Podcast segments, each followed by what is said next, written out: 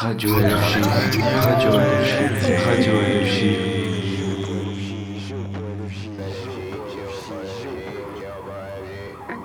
Bienvenue sur Géopo LFJ, le podcast géopolitique du LFJ.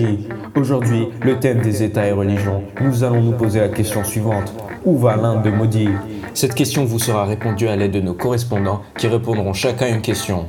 Tout d'abord, Victor Legrand qui nous présentera le fondement de l'hindouisme politique. Ensuite, Fabien Honoré qui parlera des menaces pour la minorité et la démocratie. Et enfin, Redouane Kadi qui parlera des formes que prend le nationalisme hindou. Installez-vous, chers auditeurs, et bienvenue sur Géopo LFJ. Radio LFG, Radio LFG, Radio LFG.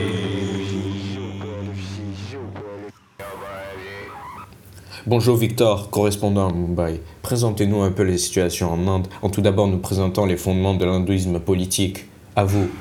Bonjour à tous, donc euh, aujourd'hui je vais répondre à, la, question euh, qui a été posée, qui était quels, quels sont les fondamentaux de l'hindouisme politique. Euh, donc euh, déjà il faut savoir que que- qu'en Inde ils ont réélu leur premier ministre nationaliste hindou et, euh, et que du coup euh, ce même euh, donc dans ce même parti nationaliste hindou donc le BJP c'est une idéologie complètement à la base différente que, celle, enfin, celle du, du père fondateur de l'Inde. Et, et maintenant, en fait, ils veulent transformer l'Union indienne en une nation dont la religion officielle serait l'hindouisme.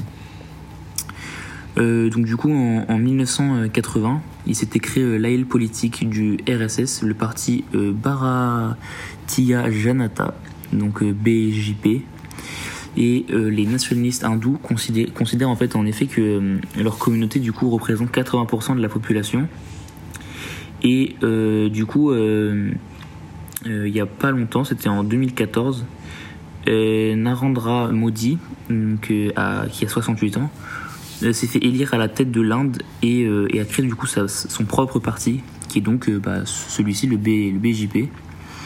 Et euh, donc euh, il se dit lui-même euh, gardien de l'Inde et, euh, vouloir aider les castes les plus pauvres en fait de l'Inde parce que euh, bah, parce qu'en fait euh, cette forme politique de, l'hindouisme a permis à, l'élite traditionnelle en fait de prendre une place euh, prépondérante dans la gestion du pays reposant donc sur la loi de la majorité et euh, le discours de la haine et la stratégie de division communautaire auquel recourt le parti aujourd'hui.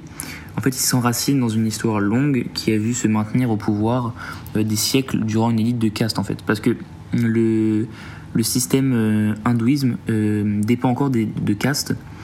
Donc, et ces systèmes en fait remontent jusqu'à la haute antiquité. Et euh, ceux qui font pas partie du système de caste, euh, ils sont en fait ils sont considérés comme des, des parias et leurs et leurs descendants en fait ils sont appelés des dalis. Euh, donc c'est des opprimés, des, intouchables euh, et qui continuent encore aujourd'hui à mener une existence misérable alors que c'est pas leur faute. C'était euh, bah, par exemple leur, leur famille euh, il y a très longtemps des, des, siècles avant. Et euh, mais euh, au contraire, enfin les classes dirigeantes en fait, et en particulier donc les bra brahmanes, elles s'alignent euh, le plus souvent aux côtés des Britanniques et euh, et, euh, et c'est pour ça qu'à force de tous ces tous ces échanges, tous ces ces relations entre ces pays, entre des pays voisins ou même lointains en fait, l'Inde va va très très bientôt devenir la cinquième puissance économique mondiale. Voilà. Très bien, merci Victor. Et maintenant, on va s'intéresser à une autre question, celle de quelles menaces pour les minorités et la démocratie on retrouve en Inde aujourd'hui. Et pour répondre à ceci, on va retrouver Fabien Honoré. À vous, Fabien. Les minorités en Inde se sont créées au début de la civilisation indienne avec un système de hiérarchi- hiérarchisation. Les personnes les plus nobles qui font partie de la classe sociale supérieure ont eu le droit d'être hindous, tandis que les plus pauvres ne peuvent pas. Avec l'arrivée de l'islam au nord du pays, la population pauvre s'est associée à cette religion. La hiérarchisation en Inde n'est plus présente, avec 80% de la population, dont les riches et les pauvres, sont hindous. Mais tout cela sans négliger le fait que les croyants des religions autres que la religion hindoue sont toujours considérés comme des citoyens de seconde zone ou de seconde classe. Durant l'indépendance de ce pays, une base, laïque a voulu être mise en place. Selon Jawad Jawaharlal Nehru, le successeur de Mahatma Gandhi, la personne qui a dirigé l'Inde vers son indépendance. Le communautarisme religieux est la principale menace pour l'identité indienne.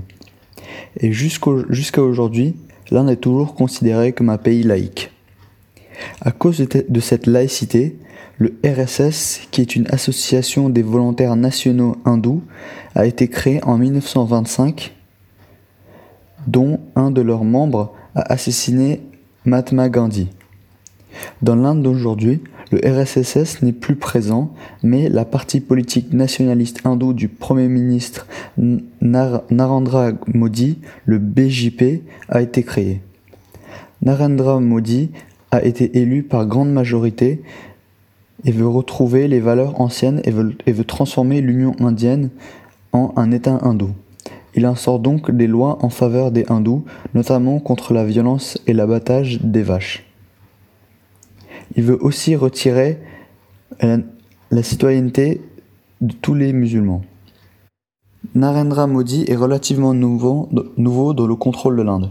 Depuis son indépendance, la famille Gandhi a toujours été au contrôle de façon démocratique jusqu'aux élections de 2014 lorsque Narendra Modi a été élu Premier ministre de l'Inde. Ok, ben merci Fabien pour ce commentaire aussi sur euh, les menaces pour les minorités et la démocratie dans l'Inde aujourd'hui. Et maintenant, on va passer tout de suite à Redwan Kadi qui va nous parler des, euh, des différentes formes que prend le nationalisme hindou euh, dans l'Inde de Modi. À vous, Redwan. Merci, Redwan. Donc, Modi se présente euh, en tant que Premier ministre en disant qu'il est le gardien de la nation face au Pakistan, qui est encore aujourd'hui l'ennemi juré de l'Inde. Et donc, il se, il se présente comme étant le gardien euh, protecteur de, l'Inde vis-à-vis du, Pakistan, qui est, comme je l'ai dit, euh, aujourd'hui encore l'ennemi juré de, cette nation.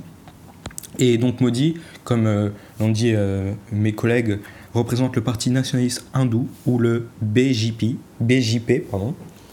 Et donc il remporte les élections haut la main avec ce parti, et donc avec plein de succès aussi.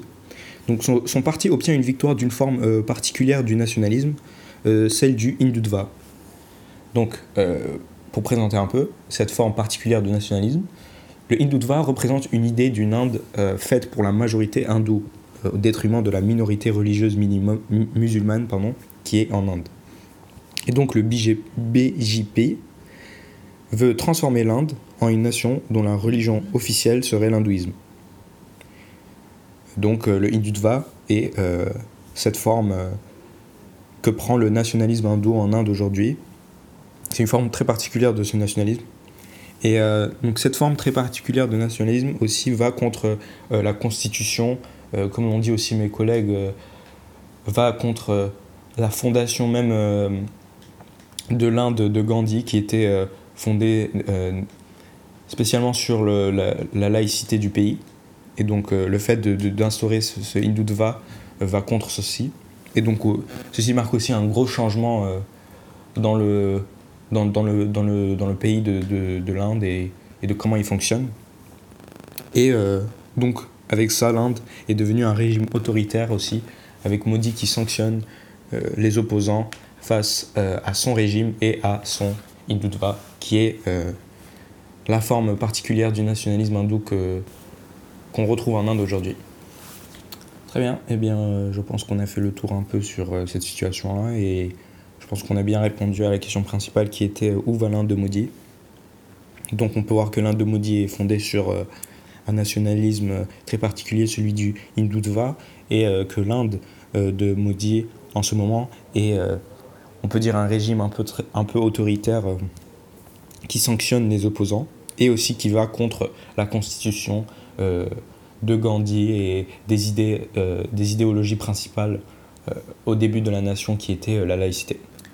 Bon, alors euh, voilà, merci à vous auditeurs d'avoir écouté on se retrouve une prochaine fois pour une autre rubrique de la radio LFJ, Géopo LFJ. C'était votre présentateur, Redouane Kadi. Bonsoir. Radio LFJ, Radio LFJ, Radio LFJ.